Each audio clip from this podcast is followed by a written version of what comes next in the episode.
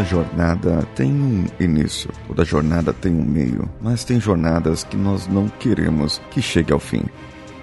É o caso hoje desse herói que eu trago. O caso da história dessa pessoa que ainda tem muita, ainda tem muita, mas muita coisa para contar e muita história para escrever, não só para as pessoas que ele representa, quanto para a própria humanidade.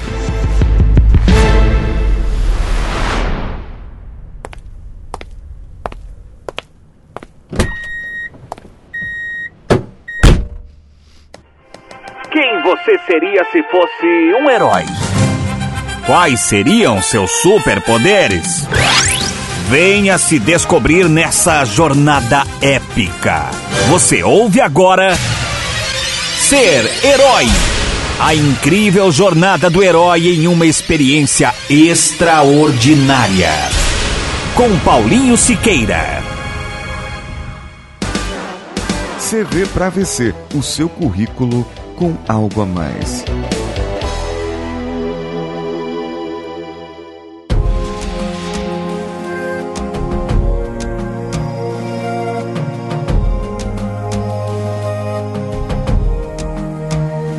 Trago hoje um novo tipo de herói, um tipo diferente de pessoa daquelas que já passaram por aqui. E eu peço para que ele se apresente e já diga para nós quem é você. Olá pessoal, meu nome é Vinícius Magalhães, mais conhecido hoje em dia como o apelido de Draculino, o apelido de infância que eu carrego. Na verdade, quem que o Vinícius ou Draculino é? É uma pessoa que desde cedo, uma pessoa que gostou do convívio, daquele convívio diário com todos os tipos de pessoas possíveis e imaginárias que você pode imaginar. O que sempre me agradou na vida foi lidar com as pessoas, os mais diferentes tipos. Então, eu desde criança eu fui um garoto muito falante, um garoto que sempre conseguia me dar amizades muito fáceis. Eu sempre consegui me entrosar com as pessoas de uma facilidade até maior do que, do que o normal para minha idade. Isso sempre foi uma coisa que a minha, meus pais e, e as pessoas, meus tios, as pessoas mais velhas, sempre observaram em mim. Eu acho que essa qualidade, vamos, vamos dizer assim, que seja uma qualidade, é, sempre foi o diferencial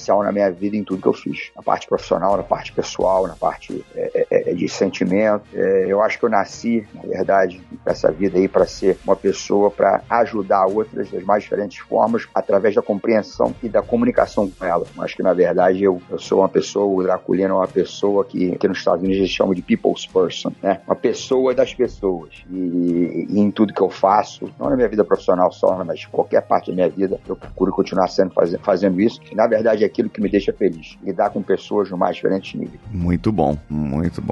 E vamos explorar tudo isso hoje aqui. Draculino, eu gostaria que você contasse para nós a sua história de quem era você antes de descobrir tudo que você descobriu para ser quem você é hoje. Quem era você antes? Qual que era aquele seu mundo comum? Paulo, eu sou um, um, um garoto nascido e criado no Rio de Janeiro, de pais e mães cariocas, então sou um, um verdadeiro carioca da gema, como chamam, né? E, e, tive uma, uma infância, uma adolescente, uma, uma adolescência maravilhosa. Eu venho de uma família de classe média, uh, o meu pai é médico, uma, vindo numa família de médicos, de oito irmãos, que a maioria deles são médicos, e a minha mãe, uma professora de inglês, que depois formou em advocacia, depois de mais velho um pouco, uma família de classe média, uma família feliz, eu tenho uma irmã e um irmão, eu sou o mais velho, e tive aquela, aquela adolescência, infância típica de um garoto de classe média do Rio de Janeiro, né? Sempre à praia, é, graças a Deus tive a oportunidade de estudar em colégios uh, particulares, sempre fui um, um, um, garoto que sempre tive facilidade também para esporte, sempre fui, é, fiz esporte, sempre vivi muito assim, né? Como era antigamente, na época ali dos anos 70, né? É, muito, não, não fiquei muito preso dentro de apartamento, dentro de casa, sempre fui criado na rua ali, é, fazendo não esporte, mas atividades na rua mesmo, do tipo de garoto de rua, as brincadeiras todas de, de, de, aquela garotada de rua. Sempre tive uma interação muito grande com, com pessoas por ficar muito na rua, de todas as classes sociais. Sempre tive amigos assim mais pobres, garotos assim mesmo de comunidade, como tive amigos ricos, como tive amigos como eu, de classe média. Então eu tive uma, uma, uma infância adolescente muito, muito, muito boa, né? Na verdade, o primeiro esporte, como todo garoto, que eu me interessei, que fiz mais foi o futebol, né? Sempre gostei de jogar futebol, jogar aquela pelada, depois joguei futebol de salão até mesmo num, num nível um pouquinho mais alto, assim, fui de é, titular de alguns times, assim, locais importantes ali no Rio. E depois, cara, comecei a fazer judô, gostei sempre de fazer judô. Judô foi a primeira arte marcial que eu fiz. Eu comecei a treinar judô, acho que eu tinha uns sete anos, mais ou menos, sete, oito anos, eu era muito pequeno. E, na verdade, assim, com 11 anos e 12 anos, eu descobri o surf, né? Na verdade, o surf foi, a, foi o, o, o, esporte que realmente me deu aquela é, palavra que eu posso usar mesmo, aquele tesão mesmo.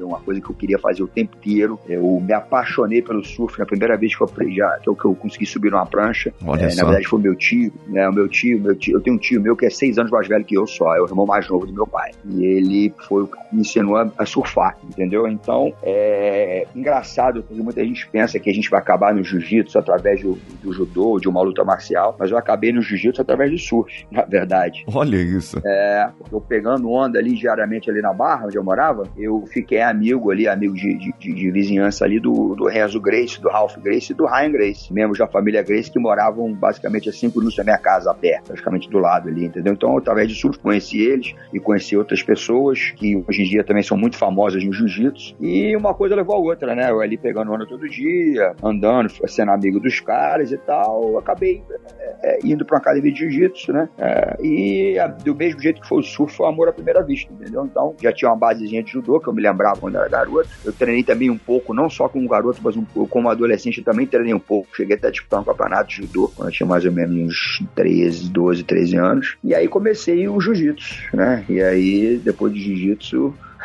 é a história, é a outra, é a outra, é a segunda parte da história do Draculino aí. Isso, então vamos segurar essa história, vamos lá.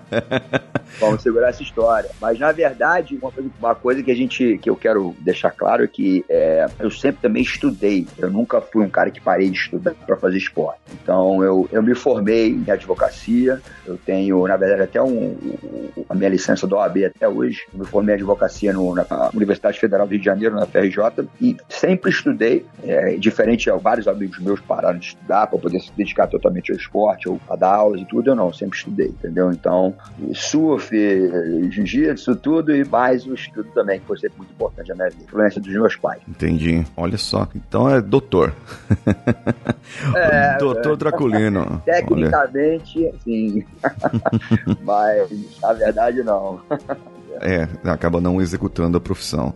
Mas é interessante porque é, muitos esportistas, né, não, não só do jiu-jitsu, mas de qualquer outras áreas que nós vemos, acaba se dedicando mais aos esportes. Talvez essa cultura é, de continuar estudando é muito americana também. Né? Você deve ver aí hoje muito disso, né? Os garotos continuam estudando e isso é uma garantia que eles vão para eles vão para um, uma carreira de esportes melhor é, e consigam também bolsas de estudo em universidades, porque são bons esportistas. Então, aí eles aliam uma coisa à outra, não é isso? Com certeza. Aqui, o, o, o o incentivo ao esporte, é, principalmente o esporte de alto nível, é enorme, entendeu? Aqui o, o cara ter um, um resultado e ter um, uma disciplina para ser um esportista de alto nível é recompensado aqui, entendeu? Então, na verdade, é, você vê que, exatamente como você falou, tem jogadores de, por exemplo, aqui, aqui onde eu moro, no Texas, é, o futebol americano é o esporte número um, né? Tipo, como se fosse uma, uma religião. É como se fosse o futebol pra gente aqui no Brasil, entendeu? Então, é, no nível de universitário, é um nível altíssimo, ele é praticamente é, muito próximo do, da NFL, né, que é a liga, a liga profissional de futebol americano aqui nos Estados Unidos. Mas eles não recebem, eles não são remunerados, entendeu? Só que é, eles têm, assim, um, um, um, incentivo enorme da faculdade, entendeu? Eles não pagam para estudar, eles têm ótimas acomodações, eles têm acesso a todo tipo possível imaginário de assessoria para poder exceder no esporte, porém, eles também têm que tirar um, notas boas. Se eles não tirarem notas boas, eles são cortados do programa. Então, isso é uma coisa bem interessante para se observar. Então, aqui, além do, do, do, do, incentivo, eles também exigem na parte acadêmica, entendeu? Então, é uma coisa muito legal. É, muito interessante esse, esse modo de ver deles, né?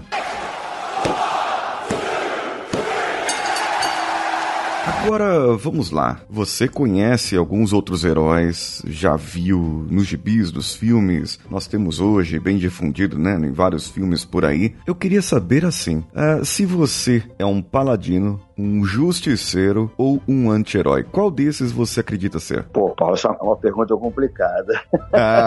eu acho que, na verdade, na verdade, eu seria um pouquinho de cada um. ah, olha aí, interessante. Exato, eu acho que determinadas atitudes e pensamentos que eu tenho, eu, eu tenho um pouquinho de cada um deles aí, entendeu? Eu acho que uma coisa que, que eu posso garantir é que eu sou um cara longe de ser perfeito. eu sou cheio de imperfeições, entendeu? Eu tenho um senso de justiça, um senso de, de coisas certas, de, de, de honestidade, de, de, de, integridade, mas ao mesmo tempo também eu sou um cara que às vezes tendo a ser um pouco desse justiceiro que você falou. Eu, certas coisas eu não, não, eu não aturo, entendeu? E, e traz às vezes um, um, lado mais negro, assim. Não, não, não é negro, não posso falar negro, é um lado mais obscuro, vamos falar assim, palavra melhor, uma palavra melhor para se usar nesse, nesse, nesse sentido. E ao mesmo tempo eu acho que tem certas coisas que eu sou inquebrável na questão de, de honestidade, de integridade ali, entendeu? Então eu acho que um pouquinho de cada um, Paulo. Eu não, eu não vou é, me enquadrar 100% em nenhum dos três, não, mas. Olha aí. Mas eu acho que eu tenho um pouquinho de cada um. Não, isso é, isso é bem interessante de se ouvir. Então você disse lá no começo que a sua carreira no jiu-jitsu veio através do surf. Quando isso. Ou o que aconteceu para te fazer ser quem você é hoje? Cara, eu acho que, na verdade, é, quando eu comecei a treinar jiu-jitsu, eu senti logo nos primeiros treinos que seria um aspecto da minha vida que não iria acabar nunca entendeu? Isso eu posso falar que de repente tenha sido, tenha sido o maior, o aspecto mais importante da minha caminhada no jiu-jitsu, tenha sido esse dia, entendeu? Eu, te, eu, lembro muito bem quando eu decidi ser profissional full-time de jiu-jitsu, eu lembro desse dia, eu lembro por que eu decidi fazer isso, isso tudo eu lembro, mas eu acho que nada disso aconteceria se não tivesse essa primeira faísca aí, né, que, que, que, que aconteceu logo nos primeiros dias que comecei a treinar jiu-jitsu. Eu vi que era uma, não só um, um, um estilo de luta muito eficiente, e por eu ser um garoto ali no Rio de Janeiro, criado na rua, a gente precisar saber brigar, né? A gente precisar saber aprender a se defender, a gente ter que ter aquela malandragem de rua ali, né? Além disso, é, eu senti que, que, que, nos tratamos ali, a gente tinha uma irmandade, uma camaradagem, uma cultura, vamos dizer assim, muito forte, entendeu? Foi uma coisa que me atraiu de cara ali, entendeu? Eu acho umas coisas que, que eu acho que só quem treina jiu-jitsu consegue entender. É aquele negócio, cara. Os meus maiores amigos, até hoje, né? foram obtidos no jiu-jitsu, né? Na verdade. E os meus melhores amigos, dos melhores amigos, são caras que, na verdade, a gente sempre tentou um arrancar a cabeça do outro. Literalmente, então. A gente tinha uma rivalidade saudável ali muito grande no tatame, de querer um ser melhor do que o outro e também buscar o melhor do outro, entendeu? Então, uma coisa que é tipo né, um paradoxo, né? Ele fala assim, pô, mas um cara que você vai lá e basicamente sai no palco, um cara quase todo dia, um querendo estrangular o outro, esticar o braço do outro e ser melhor que o outro outro e competindo ali, como é que esse cara vai ser seu melhor amigo? Você tem que ver esse cara como um rival, entendeu? Mas na verdade não. Na verdade, o jiu-jitsu tem alguma mágica, alguma química, que na verdade eu até hoje não consigo explicar. Eu tento muito é, filosofar sobre isso, mas eu não consigo entender, não ter uma resposta é, lógica, que faz com que pô, o pessoal que está ali treinando todo dia ali, se matando todo dia, sejam amigos inseparáveis, estejam a irmandade assim, maior de qualquer coisa, entendeu? E posso de novo te falar que nos tatame eu fiz meus melhores amigos, assim, né? Tirando da família, né? Os meus melhores amigos. Eu, pô, fui pra faculdade, fui pra escola, é, conheci gente de todo lugar, já morei em vários lugares no mundo, no Brasil e no mundo, e os maiores amigos que eu tenho são, provém do jiu-jitsu. Muito bom. Entendeu? Então, eu acho que isso aí, isso aí é um fator, assim, né? É, é, é importantíssimo em que, além de eu, de eu ser um profissional, tirar meu sustento do jiu-jitsu, é onde eu sinto, onde eu estou mais em casa, onde eu estou com os meus melhores amigos e onde eu estou fazendo, assim, eu, eu, eu realmente eu me sinto em casa dentro do tatame de jiu-jitsu. Não só nos meus, mas qualquer lugar do mundo. Onde eu for, tiver um tatame de jiu-jitsu, eu me sinto em casa. É onde eu pertenço, entendeu? Sensação de pertencimento mesmo. É, é impossível Isso. você se ver fora disso. Como se você voltasse no tempo hoje e fosse fazer tudo novamente. Exatamente. Eu faria tudo exatamente o mesmo jeito que eu fiz. Eu não mudaria uma vírgula. Olha isso. Isso é muito bom. Isso vai acabando ficando mais forte ainda quando a gente for explorando cada vez mais essas etapas. E eu te pergunto eu gostaria que você começasse a pensar agora sobre essa sua descoberta. Tudo isso te fez ser quem você é hoje. Você descobriu quem deveria ser. Agora me diz uma coisa: quais as competências que você já tinha antes? Já tinha. E que descobriu que ajudaria você a ser quem você é? Paulo, acho que na verdade a minha maior qualidade no sentido de, da pergunta que você me, me falou agora seria persistência. Persistência, eu acho que que é uma, uma qualidade que é, não é muito comum em ser vista, principalmente nos dias de hoje, em que tudo é facilitado, entendeu? Eu acho que persistência foi o que me trouxe aonde eu estou hoje, entendeu? O, o, o jiu-jitsu, ele é uma, na verdade, ele, ele, replica a vida em muitos fatores. Num tatame de jiu-jitsu, num treino de jiu-jitsu, você convivendo numa academia de jiu-jitsu, você vai ter dias que você vai estar muito bem, sendo o melhor da aula. Tem dias que você vai ser o pior da aula. Tem dias que você vai amassar um cara, tem dias que você vai ser amassado. Tem dias que você não vai estar com o mínimo ânimo de ir, de meter um kimono e treinar, mas você tem que fazer, ter a persistência de ir, botar o kimono e ir treinar. Nesses dias vai ser, vão ser os dias que vão fazer você melhor do que qualquer outro dias. Entendeu? Então acho que na verdade o, o, o, o, você vai ter que lidar com pessoas boas, você vai ter que lidar com pessoas más, você vai ter que lidar com pessoas é, covardes, você vai ter que lidar com pessoas valentes. Então, na verdade, o jiu-jitsu é uma réplica da vida ali, né? Porque na vida a gente, né, a gente tem dias bons, tem dias ruins, tem, tem que lidar com todos os tipos de pessoas, a gente tem que é, é, é, é cair, levantar, né? Então, eu acho que, que a persistência, né, você criar o hábito de estar confortável no desconfortável, eu acho que isso aí teria sido, né, tem, é, foi a minha maior persistência. Eu, eu nunca desisti, eu nunca parei de treinar jiu-jitsu. É, eu sempre fui um cara muito menor, assim, muito franzino, muito magro. Eu, eu fui um dos caras que eu acho que tomei mais pau, fui mais amassado na história do jiu-jitsu. entendeu? Mas nunca desanimei, entendeu? Tinha vezes que eu ia para casa chorando, né? Mas eu não tava chorando de dor, estava doendo, estava machucado, quebrado. Eu tava chorando é de assim, de, pô, não é possível. Um dia eu vou ter que ficar bom nisso, porque eu sei que eu sou pequeno, mas eu tô sendo espancado, entendeu? Mas voltava e cada vez mais eu me, fura, eu, eu me botava dentro daquele buraco escuro ali. Até o dia que eu consegui sair do buraco e ver a luz. É. entendeu? Então, na verdade, eu acho que a persistência é uma coisa que eu sempre tive, é, foi a minha, foi um fator determinante para eu poder me destacar no que eu faço hoje em dia. Muito bom. Você diria que essa sua persistência é o seu poder ou você tem algum outro poder secreto? Eu acho que eu não tenho poder nenhum. Ah. na verdade, se eu, se eu tivesse que falar em poder, né, entre aspas, eu acho que seria persistência sim. Muito bom, muito bom. Agora o povo quer saber.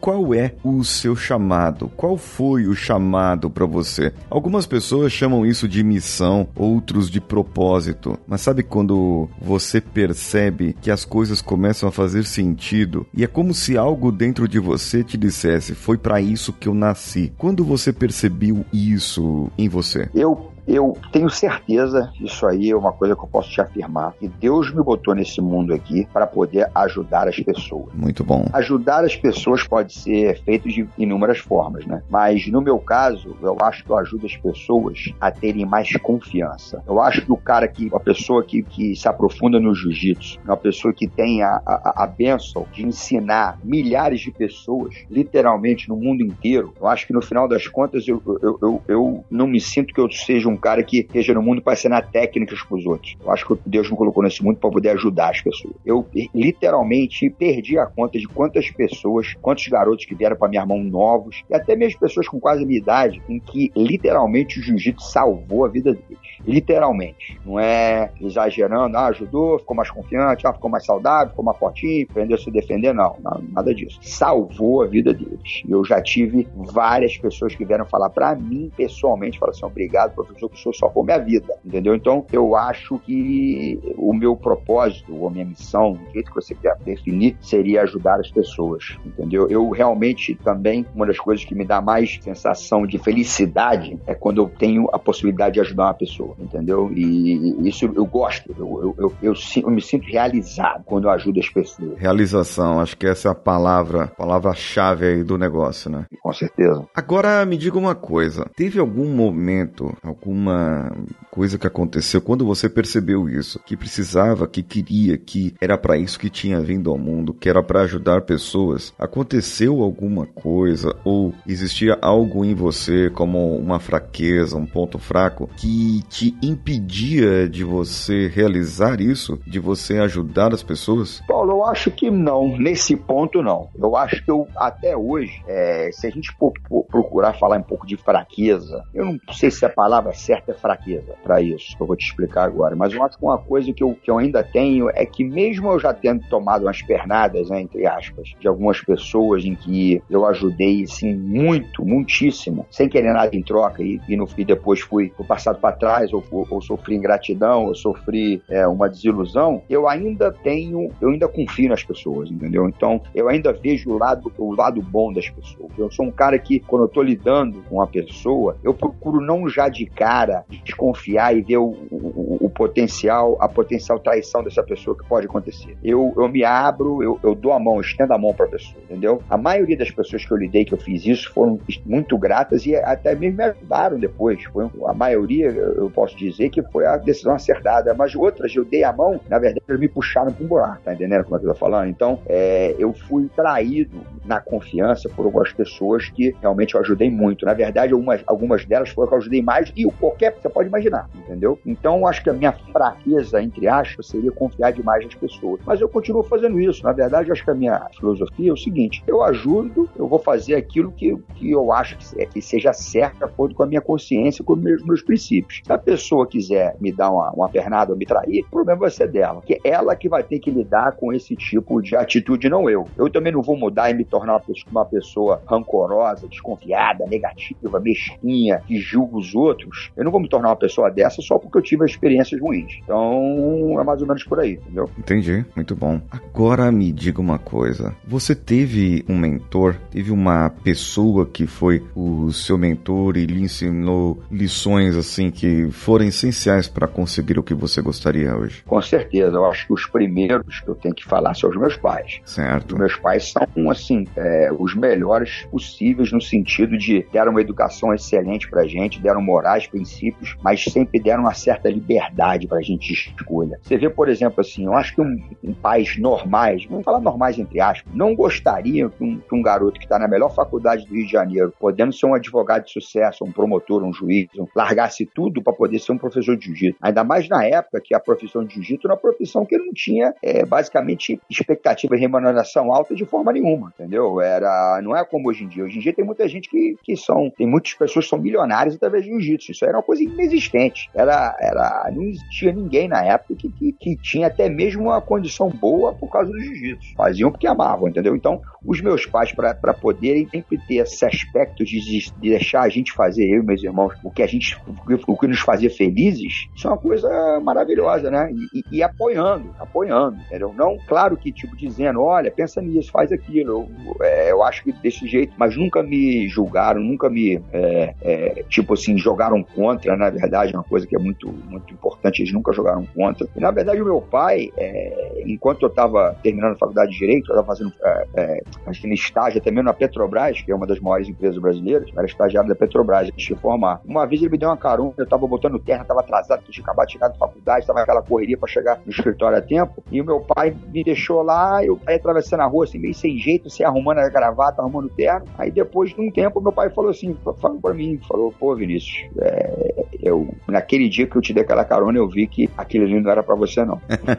Quantos anos você tinha nessa época? Eu tinha 20 anos. 20 né? anos. 20, 21, mais ou menos 20, 21. Entendi. Era mais ou menos essa idade aí. E o pai, o pai já percebeu, né? Falou, ah, não, isso aqui não, não é pro meu filho, não. Percebeu. Ele teve essa, né? Uma coisa que tem, uma coisa até espiritual, né? Que os pais têm. Hoje Sim. eu sou pai também, meus dois filhos também já estão grandes. O meu filho Igor tem 22 anos, minha filha Jade tem 24. Então eu também sempre consegui ter essa sensibilidade de saber o que, que o que, que eles é, seria melhor para eles e o que seria o que faz, fariam deles mais felizes, entendeu? Então acho que foi aquilo que aconteceu. E o meu outro mentor, né? Na verdade, esse mentor de vida foi o meu mestre, né? O Carlinhos Grace Jr. Conheci ele com o Carlinhos Grace, o, o, o, criador da Grace Bar e também da, da Federação Internacional de Jiu-Jitsu, que foi um, um, um, grande mentor no sentido não só de me ensinar técnicas e, e de dar exemplos no, na luta em si, mas ele sempre foi um, um cara muito visionário, entendeu? Eu consegui ver que ele, ele tem um dom de enxergar na frente, entendeu? E tudo aquilo que ele falou que ia acontecer, desde pô, das épocas, da época no final dos anos 80 são coisas que estão acontecendo hoje em dia e, na verdade, até mais do que ele previu, entendeu? Eram coisas que ele falava, ele falava as coisas que ele visualizava e muita gente ria, falava que ele estava maluco, entendeu? Inclusive grandes amigos meus, do meu lado, dava aquela risadinha, falava assim, ah, Carlinhos tá maluco. Mas incrível como o que ele falou se materializou e o que ele fala eu escuto, entendeu? É, não é toda vez que a gente concorda o que ele fala, o que ele pensa ou faz, que todos nós somos humanos e temos nossas próprias opiniões, mas eu escuto e respeito muito o que ele fala. Então ele foi, ele é, na verdade, um grande mentor para mim também. Agora tem uma parte que eu coloquei, eu adicionei aqui a jornada do herói, que é a identidade secreta. O exemplo que eu sempre uso é a diferença do Superman e do Batman. O Batman é um homem comum, né? Que milionário, é claro, mas ele se veste de herói para combater o crime durante a noite. Já o Superman, ele já é o herói, ele é a personificação do herói e ele se veste de repórter para esconder esse herói. Entende que eles têm algumas diferenças. Eu quero saber de você qual é você desses dois. Você é o herói que se veste de pessoa comum no dia a dia ou é a pessoa comum que se veste de herói para combater o crime, digamos assim? Ah, com certeza eu sou o Batman nisso aí. Ah. Além do que o, o próprio apelido aí de Draculino, Homem Morcego aí, coisa de morcego, vampiro, etc. É isso aí. Tem muito mais a ver com o Batman. entendeu? Mas, na verdade, é, foi aquilo que você falou. Eu, eu, eu, sempre me identifiquei muito mais com heróis e, e, aqui, entre aspas, também, né? Eu sempre fui muito ativo e eu, quando era moleque, eu tinha coleções e coleções de, de, de gibi, de quadrinhos de heróis, entendeu? Então, eu sempre fui fascinado com esse mundo. Mas, na verdade, os meus heróis preferidos, é, o Batman, claro que é um deles, né? São os heróis humanos, né? São os heróis que, que não tem aquele superpoder, não tem aquela, aquela, aquela condição de fazer, de voar, de ser indestrutível, de jogar raio com o olho, e, e, e, entendeu? Esse tipo de coisa. Então, sempre os meus heróis preferidos são heróis de carne e osso, heróis que, que têm problemas, heróis que têm aquele debate é, incansável entre fazer o certo e o errado, entendeu? Heróis que têm aquela fragilidade emocional e física que todos nós humanos temos, entendeu? Então, eu acho que pô, o Batman é um, é um exemplo claro disso aí, né? O Batman é, um, é um, um, uma pessoa normal, tudo bem, ele é milionário, mas é uma pessoa totalmente normal, que foi muito persistente em ter um treinamento é, árduo para poder ter aquelas habilidades ali e técnicas ali marciais de combate, entendeu? Mas na verdade o Batman é um cara persistente, né? Eu acho que a persistência é a coisa mais importante dele. Ele não teve nenhum, nenhuma é, é, é, é ajuda divina ou de nascimento para poder ser um, um, mutante, ou então um, um, cara que veio de outro planeta, como é o caso do, do Superman, né? Do Herói. Então eu acho que eu, eu me identifico muito com o Batman, né, cara? Eu, eu, eu sou um cara que tem meus qualidades, meus defeitos, né? Eu, fragilidades físicas, até muitas, né? Que sempre fui um cara muito franzino, tenho muitas lesões, tive inúmeras cirurgias, mas sempre perseverei, entendeu? Sempre estive ali. Na hora que eu boto o meu kimono ali para dar aula, ou quando eu botava o meu kimono para lutar, campeonatos, ou quando eu metia a luva para lutar em, ringue de, de, MMA, de vale tudo, na verdade é, é o cara humano, um cara cheio de mazelas, de problemas também de qualidades, que, que foi fazer aquilo ali sem nenhum superpoder. Foi fazer aquilo ali na persistência, na, na raça e no coração.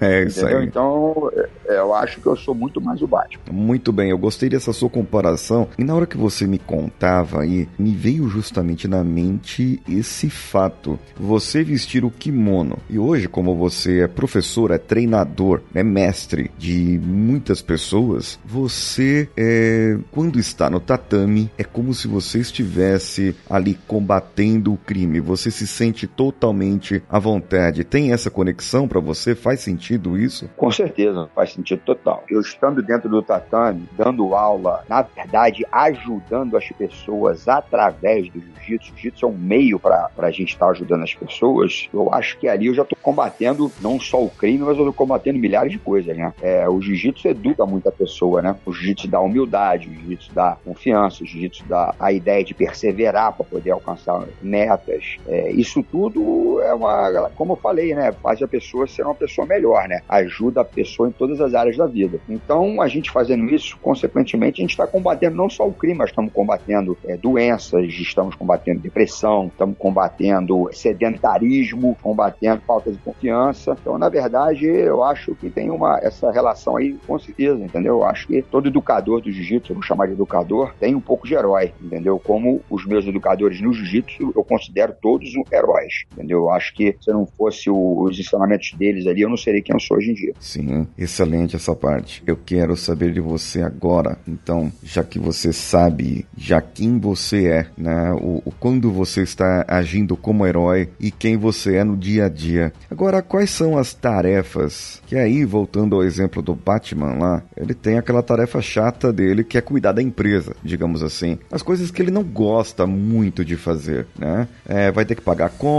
embora ele não se preocupe muito porque ele tem muito dinheiro, mas ele vai ter que ir naquelas festas beneficentes, aquela coisa do, do Batman que a gente vê no GB. Existe alguma tarefa alguma coisa que quando você não não está no tatame, não está vestido de herói, que você tem que fazer e somente você e, e tipo assim, você acha que não, não é legal fazer essas, essas tarefas? Tem, tem sim, cara, com certeza. Eu sou um cara que gosta de lidar com pessoas, gosta de estar no tatame, gosta de treinar, gosta de estar nesse ambiente saudável. Mas na verdade você ter uma academia de jiu-jitsu, você na verdade você tem um negócio como outro qualquer, né? Um estabelecimento comercial, né? Então todo estabelecimento comercial comercial tem a parte burocrática, a parte administrativa, é, que é como, como exemplo, assim, lidar com o contador, pagar os impostos, tem que lidar com, com clientes, né, que na verdade a gente chama de alunos, que são mais problemáticos, e pessoas que, que não têm muita honestidade na hora de fazer negócio com você, que querem, querem entrar, mas não querem pagar, entendeu? Então querem jogar uma pessoa contra outra, esse tipo de coisa assim que é normal do ser humano, mas na verdade é, eu acho que a parte um pouco mais chata do que eu faço é a parte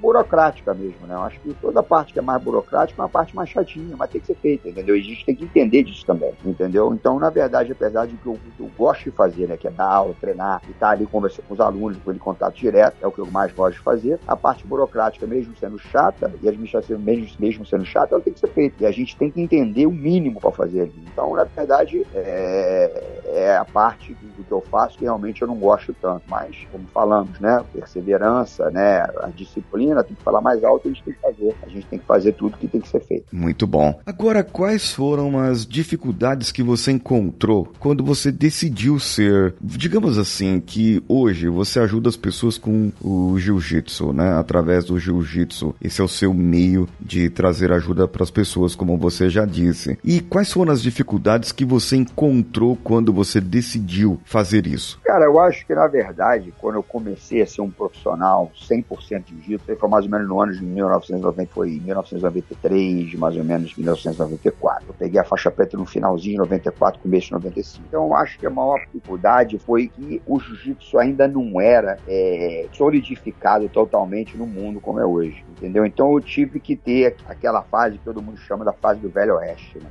Na verdade, a gente teve que basicamente implantar o jiu-jitsu em lugares que ninguém sabia nem o que, era, entendeu? E é, foi o que não foi tão difícil como foi quando os Greys, por exemplo, começaram a implantar o jiu-jitsu no Brasil no começo do século XX, mas foi um pouco difícil, entendeu? Tipo, as pessoas não sabiam o que, que era. É, a maioria das pessoas que a gente atraía no começo eram pessoas valentões que queria botar para ver, que não acreditavam. Então, pô, quantas vezes a gente tem que fazer, na verdade, confrontos com provar eficiência do jiu-jitsu? Eu tive que fazer isso desde a academia algumas vezes, entendeu? E, e eu, como um cara pequeno, né, não levava fé, não acreditava. Então, na verdade, eu acho que a maior dificuldade no começo foi implementar o, o, não só uma arte marcial, mas também um estilo de vida em lugares que não tinham, ninguém tinha nem noção do que era, entendeu? Então foi um pouco difícil isso, entendeu? É, a gente teve que perseverar, teve que ter persistência para fazer. Porque demora, né, cara? Um trabalho de, de, formiga, né? Não é uma coisa que vai chegar de cara e já arrebentando. Hoje em dia é mais fácil. Hoje em dia, se você tem um nome no esporte, você abre uma academia, todo mundo já sabe que é o jiu-jitsu, todo mundo já sabe a história do jiu-jitsu. E hoje em dia, com internet, com tudo isso, o nego já sabe quem é até quem você é. O nego dá um Google aí na tua pessoa e é uma coisa muito mais tranquila. Naquela época, cara, eu não tinha telefone celular, né? Quando eu comecei a dar, dar aula de não tinha nem telefone celular, quanto mais internet. Internet é uma coisa que não tinha nem ideia. Uhum. Entendeu? Então era, era aquele negócio ali do boca a boca, você fazer um bom trabalho e o trabalho espalhar,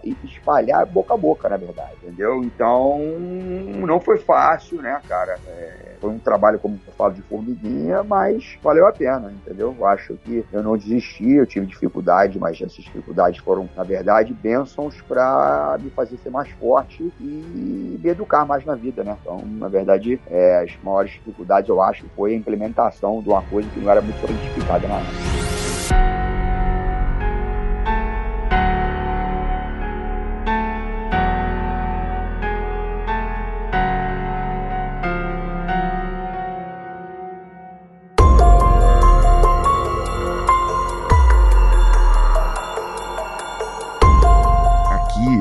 explorou bastante nessa parte, exploramos aqui bem o cruzamento do limiar e você tem uma grande sensação de pertencer ao meio, aquilo que você faz, né? Realmente é algo que dá para identificar bem nisso, que você identificar os problemas e saber que isso foram grandes aprendizados, isso aí não é qualquer um que faz, não é qualquer pessoa que consegue. Realmente é, você tem essa diferença, esse seu diferencial e essa persistência, né? Esse modo de ser, esse o seu estilo de vida faz com que você cada vez mais evolua. E aí, trazendo aqui esse paralelo, eu conseguiria te dizer assim uma coisa. Persistência é muito diferente de teimosia. O persistente, ele aprende com os erros, muda e evolui. O teimoso, ele continua no mesmo erro e ele acha que está sempre certo, não é isso? Com certeza, com certeza. Falou tudo. Eu acho que é, você é, matou a charada aí. Eu acho que as pessoas não podem confundir teimosia com persistência, né? Porque é, a teimosia, ela é bem sinônima de burrice, né? Exato.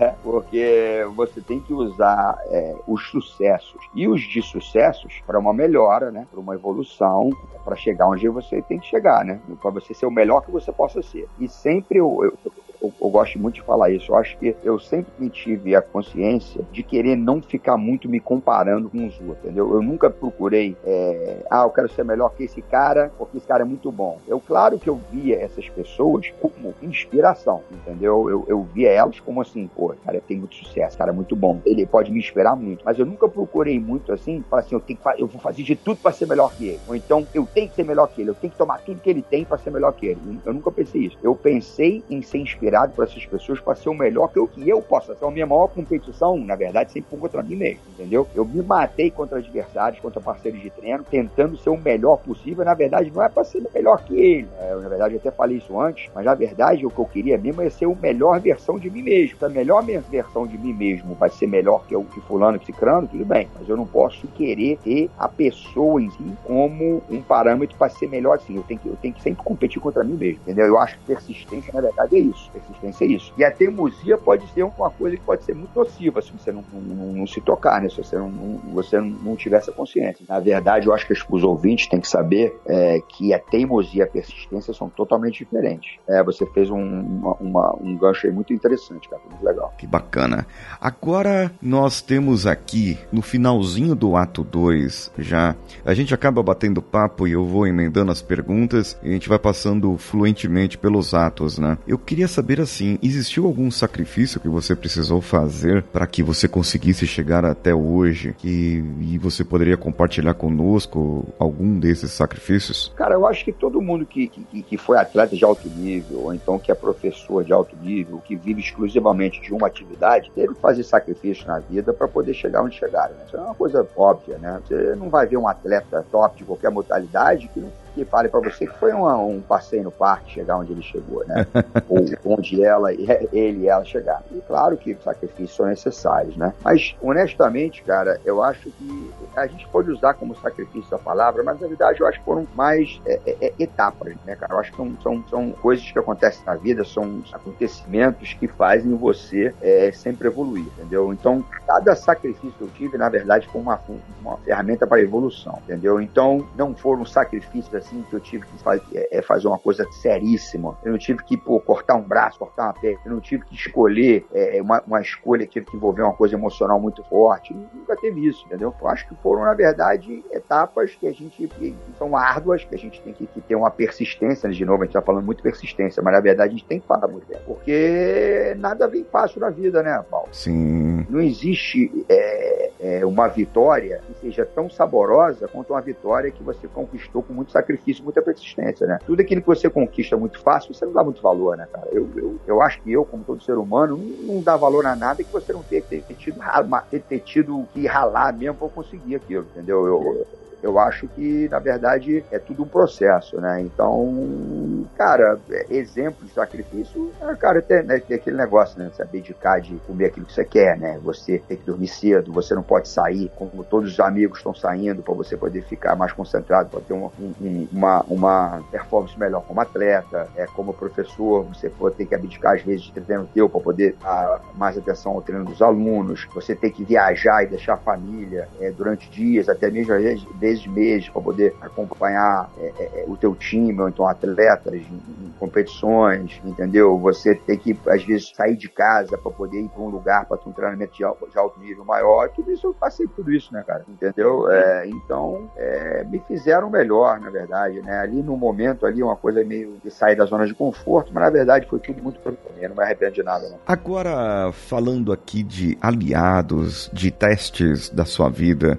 de porventura não sei, mas podem acontecer na vida de alguns, até inimigos, né? Existiu algum momento da sua vida que testou essa sua habilidade de ajudar pessoas? Não sei se alguém que não quis ser ajudado, mas é, no caso, alguma coisa ou sua ou que aconteceu ao redor que influenciou e não permitiu ou que fez você repensar algumas coisas? Cara, eu acho que é inimigo, inimigo é uma palavra muito forte. Eu uso inimigo muito no, sentido assim de, de, piada, né? Por exemplo, a gente vai competir, a gente vai competir com, com, com a equipe rival, fala assim, ah, galera, vamos preparar porque o inimigo tá vindo forte. Eu não considero eles inimigos, entendeu? É só tipo uma, uma forma de, de, de mais assim, é, é, é, mais engraçado de lidar com isso. Então eu não, eu não posso dizer que eu tenha pessoas na minha vida que sejam meus inimigos, né? Inimigo mesmo, aquele cara que você odeia, que você quer matar, que você vê na rua, você quer sair na porrada do cara. Eu não tenho isso, não, entendeu? Mas eu tive alguns episódios na vida de pessoas que realmente traíram a minha confiança. Pessoas que poderiam ter feito coisas de uma forma muito mais diferente e, e, e, e ter seguido rumo na vida, não, mas preferiam ser contra, preferiam jogar contra, preferiam fazer fofoca venenosa, preferiam tentar jogar pessoas contra você, preferi, é, tentaram tomar coisas suas, entendeu? Por inveja, por ingratidão. Então, esse tipo de pessoa, na verdade, são pessoas que eu não gosto. Tem um, um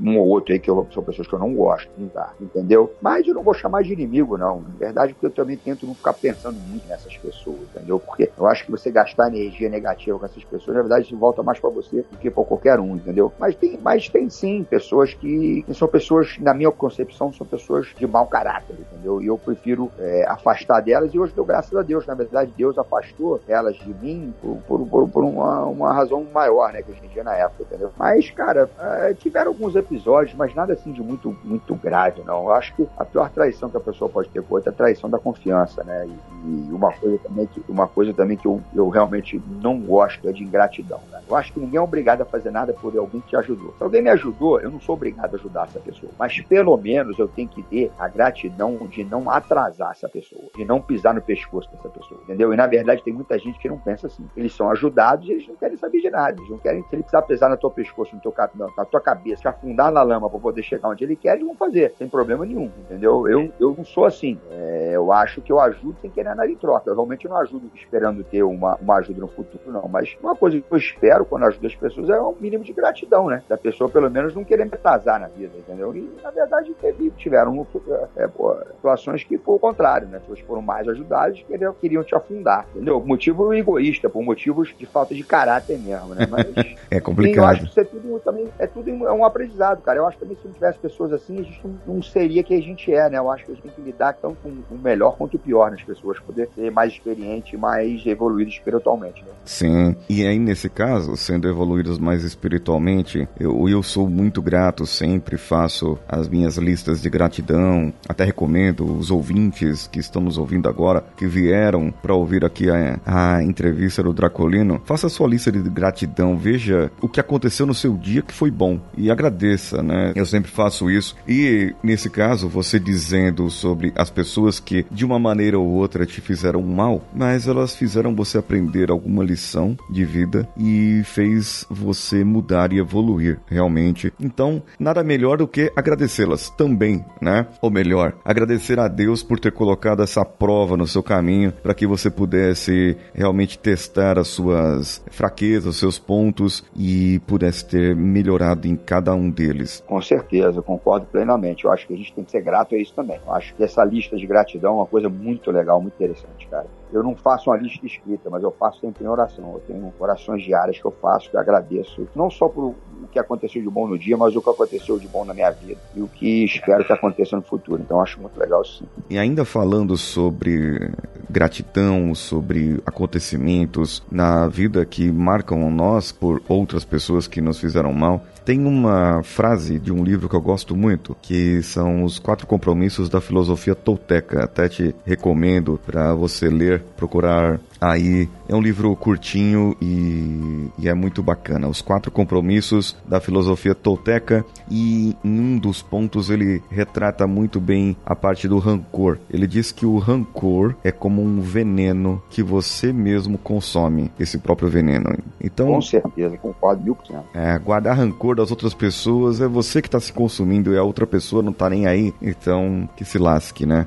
É, eu vou Exato. continuar fazendo o meu aqui. Exatamente, cara, concordo 100%. Faz mais mal pra gente do que pra outra pessoa, com certeza. Com certeza, com certeza. Agora, falando nesses pontos, falamos já de dificuldades, sacrifícios. Eu queria saber de você se existe hoje para você uma kriptonita. Tem alguma coisa que é o seu ponto fraco? Cara, eu acho que todo mundo tem uma criptonita, né? Nós, como os humanos, temos criptonita, sim. E eu vou te falar que eu tenho, acho que, várias criptonitas, cara. eu acho eu acho que eu tenho, eu tenho várias criptonitas. Vamos, vamos, vamos dizer que eu tenho criptonitas de cor verde, vermelha, azul. Mas, enfim, é, se eu tivesse que, que, que, dizer uma criptonita que eu tenho, eu acho que pode ter. Eu acho que eu sou um cara um pouco intempestivo. No sentido de que às vezes eu não penso muito no que eu vou falar ou fazer. É, eu sou um cara, como é que eu falo? Como é que é? Ah, eu tô às vezes esquecendo as coisas de português, cara, engraçado. Ah, eu quero lembrar. Isso, isso acontece mesmo. Eu acho que é, é como se eu fosse. É, não é intempestivo, eu acho que é uma. Seria. Impulsivo. É, impulsividade, exatamente. Impulsividade. Impulsividade. Falou tudo. Eu acho que isso aí seria minha criptonita, porque às vezes você me dá, me dá uns problemas, entendeu? Eu acho que, tipo assim, alguém fala alguma coisa, faz uma coisa ruim pra você, eu já, eu já falo na lata, eu já rebato na hora. Porque às vezes é melhor parar, pensar, avaliar, ver o que eu quero fazer, eu escrever. E eu não, eu, apesar de eu ter tomado na cabeça várias vezes por causa disso, às vezes eu continuo fazendo. Então acho que a minha criptonita maior seria impulsividade. E como que você contorna isso? Cara, eu acho que na verdade é, uma das pessoas que mais me ajuda nisso é a minha esposa, minha mulher, a Mônica, né? porque ela, ao contrário disso, ela é ponderada, ela demora a responder, ela avalia, ela pensa, ela escuta, entendeu? E quando eu tenho a felicidade de debater com ela antes de tomar alguma decisão ou de responder fazer alguma coisa, na verdade ajuda muito, entendeu? Então, é, eu acho que, que, na verdade, cara, é, é, quando eu tenho a possibilidade de estar perto dela em, questões assim, eu acho que acaba tomando a decisão certa, ou então a decisão mais, mais prudente, vamos dizer assim, entendeu? Então, eu acho que é mais ou menos por aí, cara. Eu acho que eu tenho que pensar mais no que falo, estando perto dela ou não, entendeu? Mas ela me ajuda muito nesse ponto aí. Muito bem. Agora tem um ponto, Draculino, que todo herói passa em alguma etapa da vida dele. Né? É um ponto onde muda muito a vida da pessoa. Pode ser entendido como provação, como aproximação da caverna profunda ou o ventre da baleia, em alguns livros retrata isso. Aquele momento de reflexão, aquele momento que acontece algo na sua vida, na sua trajetória, que você teve que repensar tudo aquilo que aconteceu. E hum, decidir realmente se você continua, se você fica, se você muda de alguma maneira. Como que foi isso na sua vida? Você já experimentou isso? Cara, já tiveram alguns episódios, entendeu? É, na verdade, foram todos ligados a como tudo, né, aí né, no, ao jiu-jitsu, né, cara? Eu acho que teve, é, primeiramente, como a gente já tinha falado, eu tinha falado antes, aquele negócio de eu eu pisar num tatame já ter certeza que aquilo ali ia durar pro resto da minha vida, mas na verdade demorou um tempo para eu decidir é, fazer com que o jiu-jitsu fosse a minha vida profissional também, entendeu? Eu sempre gostei de treinar, sempre gostei de lutar, fui um atleta de bons resultados aí durante a minha vida toda como competidor, mas chegou, como eu fazia direito, na verdade meu plano inicial era continuar estudando, fazer direito, me formar, fazer um concurso concurso é, público e continuar treinando jiu-jitsu pro resto da vida, entendeu? Não dar aula, não necessariamente dar aula e ver jiu-jitsu, era uma coisa que era muito difícil na época, você ver alguém que estivesse fazendo isso. Então, na verdade, cara, é um episódio que eu nunca me esqueço, que foi quando eu, eu competindo no campeonato pan-americano, o primeiro campeonato internacional da história do jiu-jitsu foi em 1995. Eu lutei, até ganhei, fui campeão de faixa preta e depois do campeonato, o pessoal do, mundo junto ali, o pessoal do, do, do Brasil que tava lá, todo mundo resolveu para um parque temático na Califórnia que chama Six Flags, até hoje ele existe lá. E, na verdade, para ir parque, eu fui de carona com o meu mestre, com o Carlinhos Grey. E acho que o caminho demorava mais ou menos umas duas horas para chegar às garras, mais ou menos. Então, cara, eu fui com ele, na verdade fui eu, ele, a ex-mulher dele, a Adriana, e a gente, ele conversou, o assunto da, da, da viagem foi esse. Falou, pô, Draculino, o que você quer fazer da vida? você tá com, com qual o teu plano, o que você quer fazer? Eu falei, pô, mestre, eu quero. Falei aquilo, eu tô pensando em fazer um concurso, continuar treinando, continuar lutando. É, eu amo jiu-jitsu, mas, pô, não sei, uma, uma, coisa meio difícil e tal. Foi quando ele falou pra mim, falou, olha, Draculiano, esse campeonato aqui vai ser o começo de uma revolução. O jiu-jitsu vai explodir no mundo, já tá começando, e você é um cara que é diferenciado para fazer parte disso. Então, acho que deveria pensar em levar uma carreira exclusiva do jiu-jitsu, que eu acho que você vai ter muito sucesso. E a gente pode, a gente, a gente pode crescer junto. Eu preciso de pessoas como você para a gente é, é, fazer um projeto que eu tenho aqui na cabeça acontecer e tal. E essa conversa me deixou ali com, com, com né, com, fez pensar, né, cara? Foi naquela conversa, através daquela conversa que eu tomei a decisão de fazer jiu-jitsu full time. Então, eu agradeço, agradeço a ele, agradeço a ele a confiança dele esses anos todos e agradeço também ele ter botado essa semente, porque não sei se eu tivesse, nunca tivesse pego essa carona com ele para ir para esse parque, que é, as coisas estariam do jeito que estão hoje, entendeu? Então, acho que esse aí foi o grande marco ali na, nessa questão que você falou aí. No termo do coaching, nós temos um termo que é do inglês também, se chama milestones. Milestones, é. é. é. São esses pontos de virada, coisas que fizeram, mudaram a sua vida que nunca mais serão as mesmas, né? A sua vida nunca mais voltará a ser a mesma depois disso. Com certeza. Aí foi uma milestone, com certeza. Absolutamente. Muito bem. E agora, como já professor, como mestre já, aconteceu alguma coisa que te levou à prova? Cara, também teve um episódio, né? Não é um episódio, mas um, um acontecimento que durante eu já estava é, consolidado, já tinha academia em Belo Horizonte, né? Onde eu fiz a minha maior parte da minha carreira como professor. Uma academia grande, consolidada, que tinha um resultado financeiro bom, que eu sustentava a minha família. Mas eu, eu uma época, me deu uma, vamos supor assim, entre aspas, uma paranoia, entendeu? Eu falei, cara, tô ficando velho. Isso aí veio depois de uma lesão grave que eu tive, eu tive que fazer três cirurgias na perna, três cirurgias na perna, entendeu? E aí, aí eu fiquei assim, pô, cara, é uma profissão que é boa, mas eu dependo muito do meu corpo, eu dependo muito da minha performance, da minha saúde. E se isso aí acabar, e se isso aí der algum problema um dia, o que, que eu vou fazer? Eu tô com filhos é, pequenos aqui, com a esposa, uma família que depende 100% do, do meu trabalho. E bateu uma paranoiazinha, Paulo, entendeu? E eu, eu, como tenho feito, eu recebi, eu resolvi nessa época fazer um concurso para delegado federal da federal. Eu falei, ah, vou cair dentro, vou estudar, se eu passar nesse negócio, eu vou seguir essa carreira aí, entendeu? E realmente estudei, fiz a prova, não passei, ficou na prova.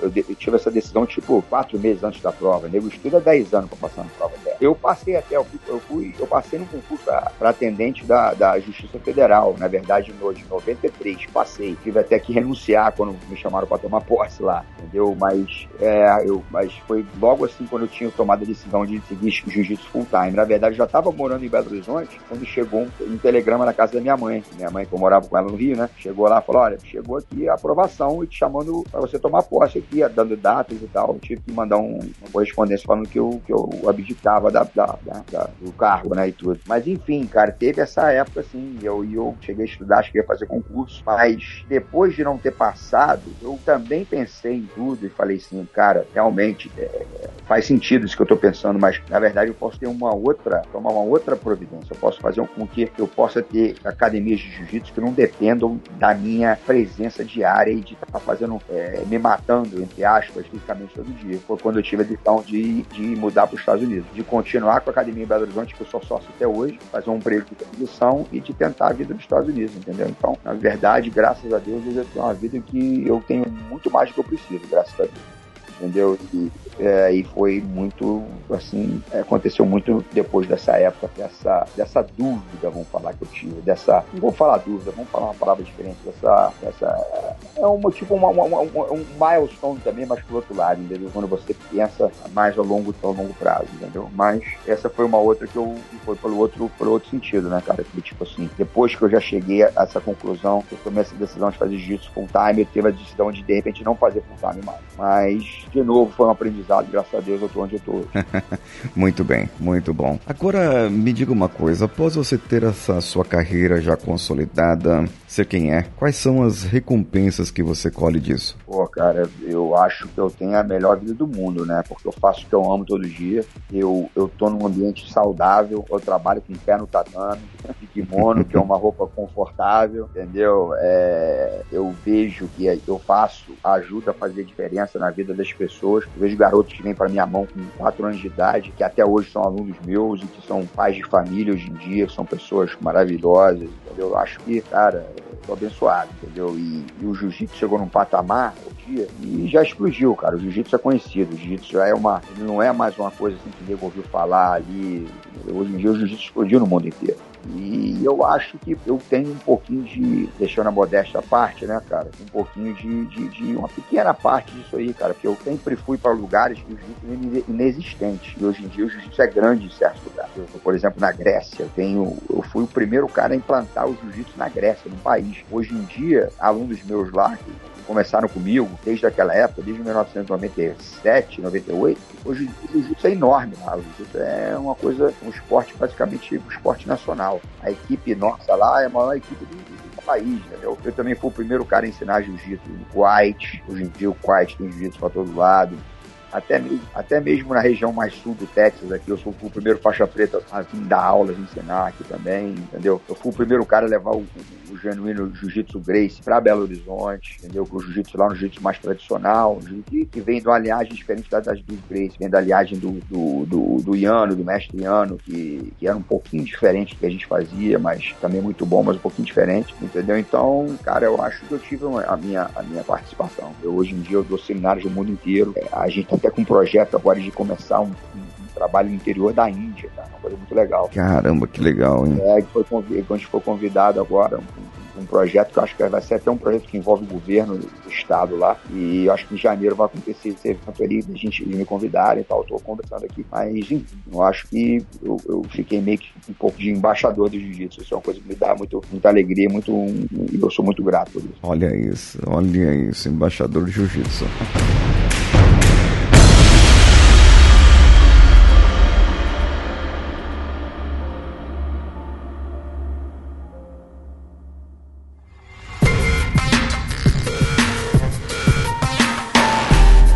À sua volta, que também foi beneficiado, talvez diretamente, outros indiretamente, pelo seu sucesso, por você ser quem você é hoje? Cara, eu sou muito, muito feliz e abençoado de dizer e centenas, na verdade, eu acho que milhares de pessoas, direto ou indiretamente, beneficiaram do meu sucesso. Entendeu? O meu sucesso é o sucesso, é o sucesso de todas as pessoas. Isso de, de várias é, diferentes formas. Hoje em dia eu tenho é, debaixo de mim ou debaixo de alunos meus mais de mil faixas pretas de mais de mil entendeu? Grande maioria deles são professores de jiu-jitsu. E dessa grande maioria deles, uma grande parte faz jiu-jitsu full time, tenta as suas famílias com o jiu-jitsu, entendeu? Então só daí você já vê que foram pessoas que através do que onde a gente chegou e onde a minha organização a Grace Bar chegou, hoje em dia eles têm uma vida maravilhosa através do jiu-jitsu da Grace Bar, é, de uma forma direta ou indiretamente. E tiveram outras pessoas que a gente ajudou de outras formas, né, cara? Como eu falei, fazendo pessoas tremarem mais saudáveis, mais confiantes, pessoas que não têm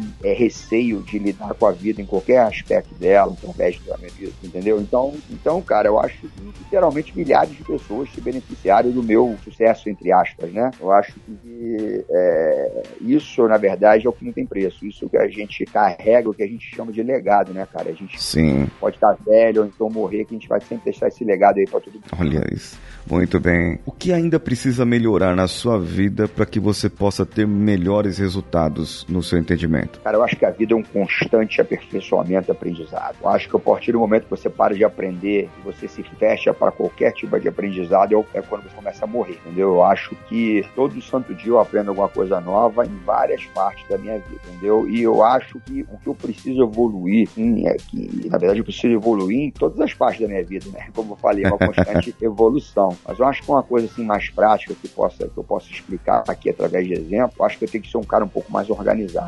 Eu sou um cara um pouco desorganizado, entendeu? Eu tenho um, um relativo sucesso bom, graças a Deus, eu tenho é, bons resultados, mas eu acho que se eu fosse um pouco mais organizado, eu acho que eu teria ainda melhores resultados, entendeu? Então, uma coisa que eu procuro melhorar é ser um pouco mais organizado. É, eu li vários livros, tocam nesse assunto, que dão bons exemplos, que dão boas, boas dicas, né? Eu escuto muitas pessoas organizadas, por exemplo, a minha mulher, ao contrário de mim, ela é super organizada, organizada até demais, entendeu? É, perde até a graça da vida, entendeu como é que é?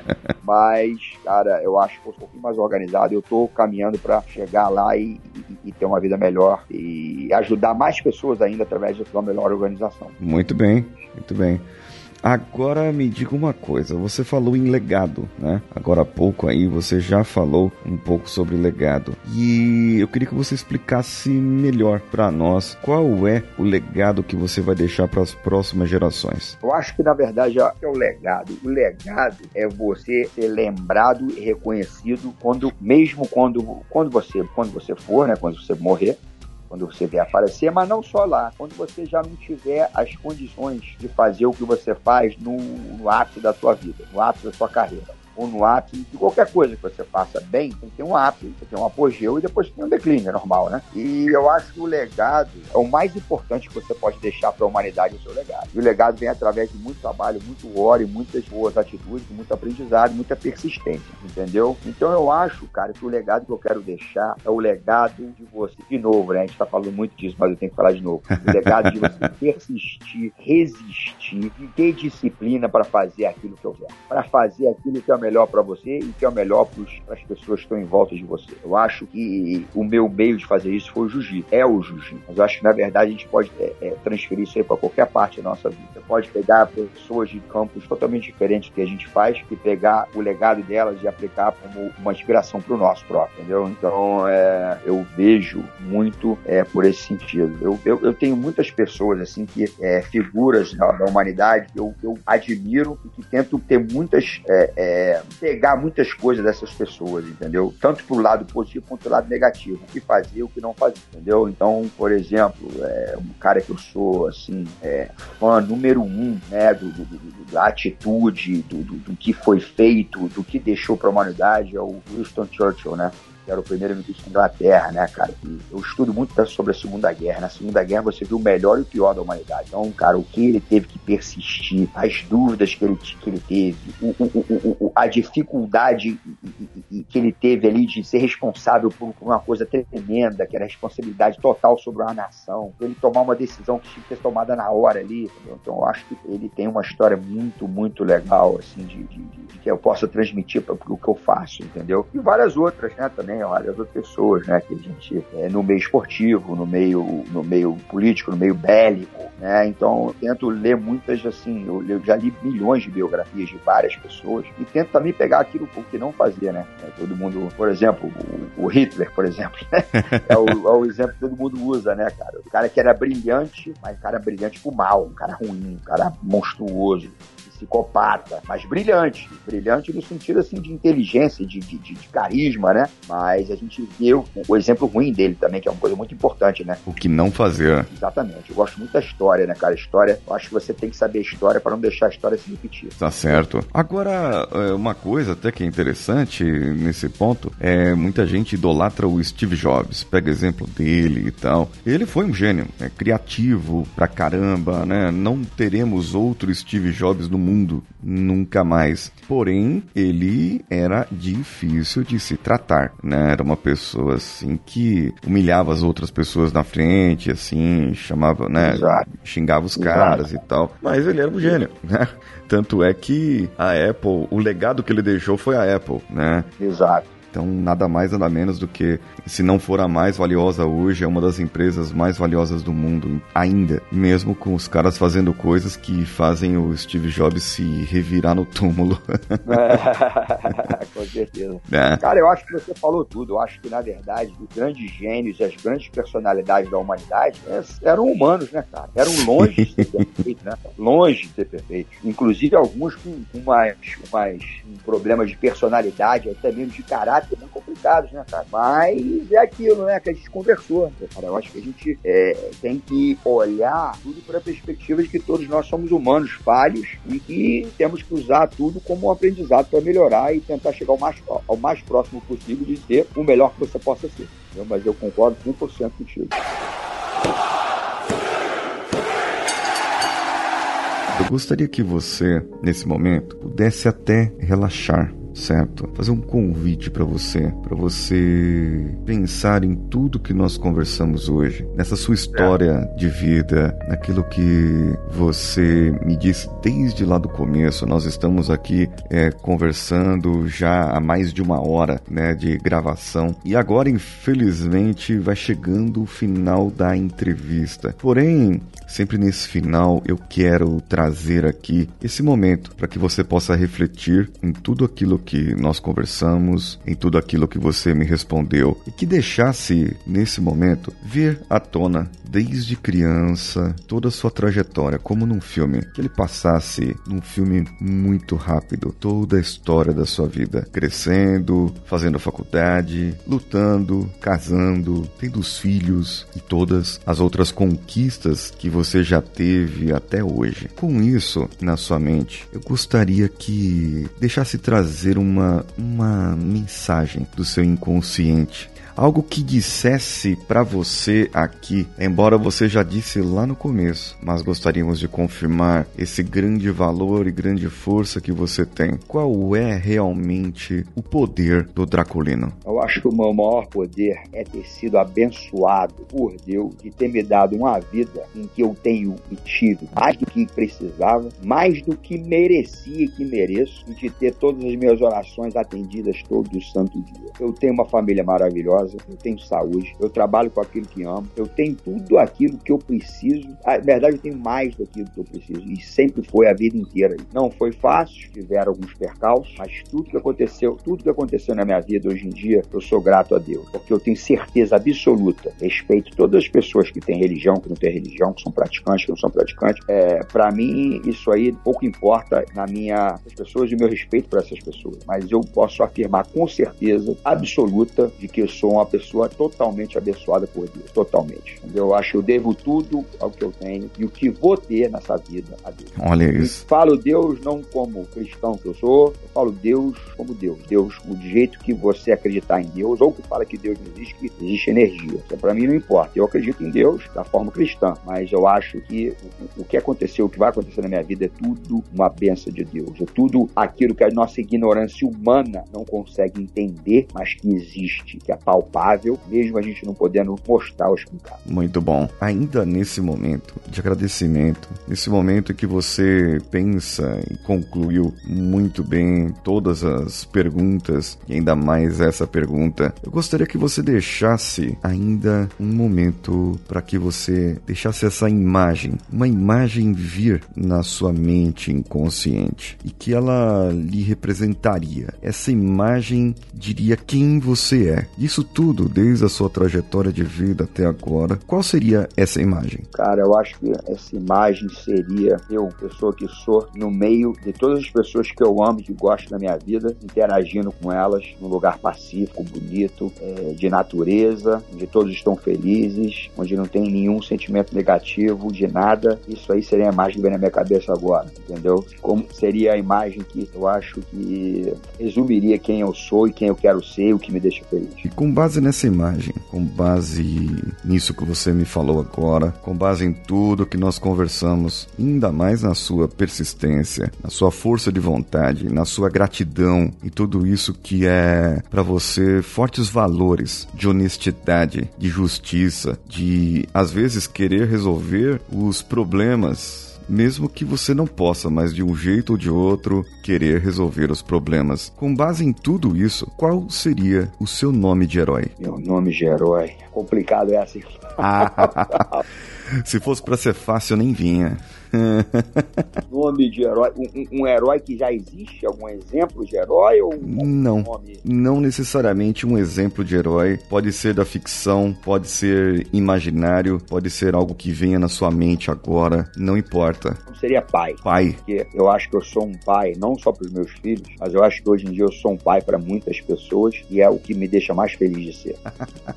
Cara, você não sabe, você não sabe como eu tô com um sorriso de felicidade quando você falou isso. Caramba, que coisa, deu até emoção aqui. A hora que você falou essa, é, o pai, assim, eu fiquei imaginando o porquê. E, é. e realmente é, faz todo sentido. Toda a construção que você fez, toda a construção do que nós conversamos hoje aqui, o pai é aquele que, que procura corrigir as crianças, né? Exato. Doa quem doer às vezes. É, quando precisa ser firme, é firme. Quando precisa ser manso, é manso. E é o que gera a disciplina em nós, né? Rapaz, olha, é, eu realmente eu fiquei assim emocionado mesmo. É, sincero, sincero mesmo isso aqui. Dessa, eu não esperava. Foi algo algo que eu não esperava. Pô, cara, eu fiquei pensando bastante, na verdade, veio com a clareza absurda depois. É, mas Porque é a isso. A primeira pergunta eu fiquei, pô, o que, que eu vou falar? Mas agora tem esse sentido total. Realmente eu acho, eu acho que é isso aí mesmo, com certeza.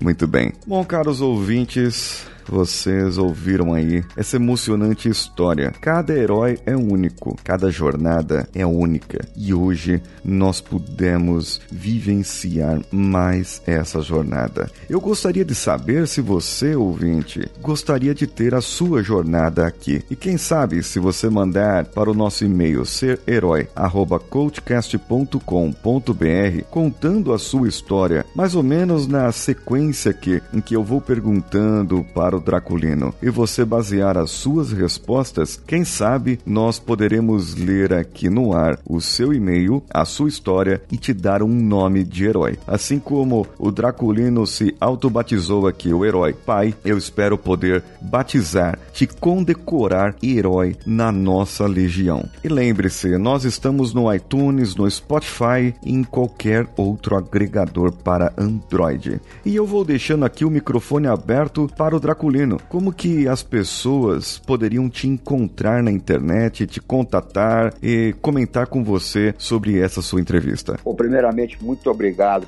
Foi excelente, cara. Foram duas horas aqui no telefone conversando, que passaram rápido pra caramba. Foi. É, eu, eu, gosto muito da entrevista. Foi que um pouquinho além do jiu-jitsu, só da parte, da parte técnica do jiu-jitsu. Foi excelente, cara. espero que todos os ouvintes gostem. Eu falei tudo do coração aberto. Quem quiser é, contact, me contactar, cara, é muito fácil. Eu tô em todas as mídias, é, redes sociais. É, no Instagram, meu, meu usuário é Draculino BJJ, de DJ, né, de Brasil Jiu-Jitsu, Draculino BJJ. É, no Twitter é a mesma coisa, é arroba Draculino BJJ, ou, na verdade, nem lembro se no, se no Twitter é, é arroba Draculino, a Draculino BJJ. Tenta lá.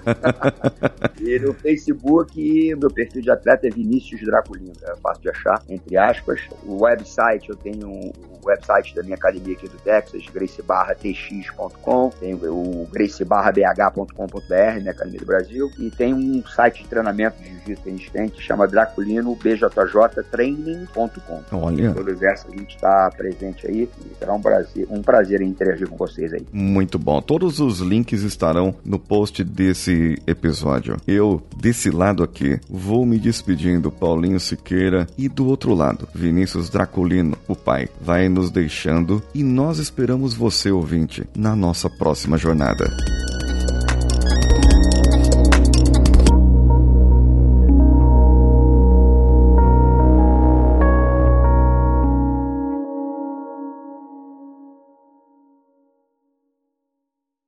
Esse podcast foi editado por Nativa Multimídia, edição e produção de podcasts.